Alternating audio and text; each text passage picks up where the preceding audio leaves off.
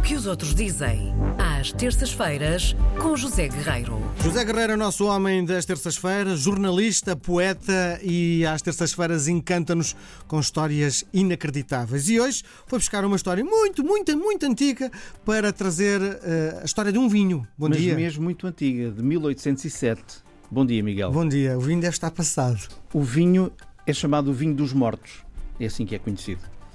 Uh, eu, antes disso, quero dar conta de um blog espetacular que se chama Wandering Portugal, no sentido de Wandering Portugal, uh, enfim, o que é Portugal, o que é que Portugal tem para Sim. mostrar. Wandering Portugal. wanderingportugal.com, depois transformou-se num, num site, é da autoria de um britânico chamado James uh, Martin. Uh, não confundir com James Martins. Uhum. Uh, James Martin. Tudo começou então com um blog e depois evoluiu para, para um site. E foi Ele- daí que foste buscar esta história? Foi, foi ao wanderingportugal.com, uh, que é um Sabes site. a ligação deste senhor com Portugal? Ele adora Portugal. Não tem muito mais explicação. Estou a tentar também tentar perceber melhor porque há muita coisa para explorar neste site. Uh, uma coisa é certa, ele Então vamos ser clientes deste site nas próximas semanas. Eu é? acho que sim, acho Sim. que devemos explorar este site, vamos mostrar eh, o que é que Portugal, eh, que- de, de que modo é que ele olha para, para Portugal e de que modo é que ele olha então para os eh, portugueses. E aparece alguns no meio deste site uma história eh, que eu já conhecia, aliás, já bebi. É um vinho de trás dos montes, o chamado vinho dos mortos. Eh, tudo começou há muitos anos, em 1800, no início de, de 1800, 1800, quando começou Desculpa, tem produções regulares o vinho? Uh, tem. Já, já, já, já lá vou. Tudo começou com a Guerra Peninsular, quando os franceses invadiram Espanha em 1807, depois Portugal em 1808, vieram por aí abaixo, etc.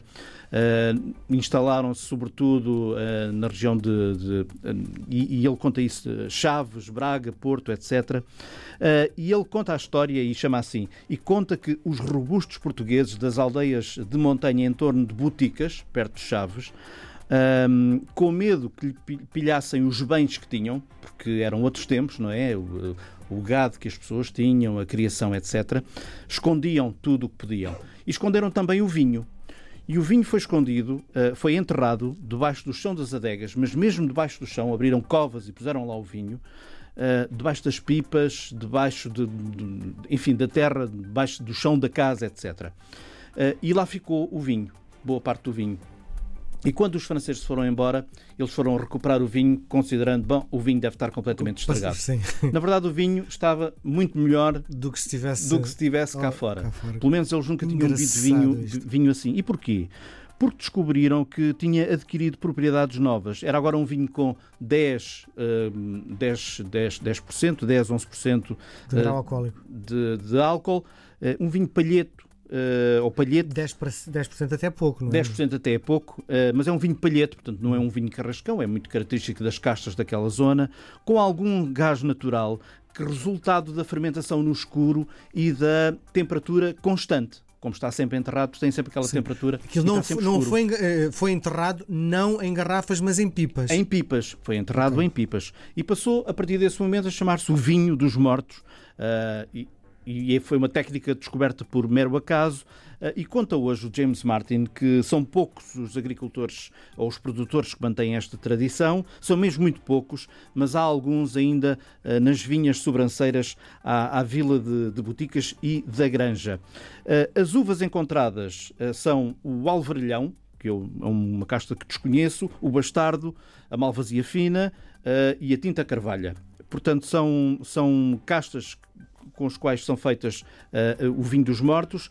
O vinho, eh, neste momento, quando é produzido, e é, é, eh, é um vinho entre 9 e 11 graus de álcool, é um vinho de cor de framboesa, um nariz pouco floral, com um toque de cereja, enfim, é um vinho chamado vinho country, se quiseres, o, vinho do, o verdadeiro vinho do campo. Diz uma coisa, a produção atual, quanto tempo é que as pipas ficam debaixo da terra? O produtor ficam três meses.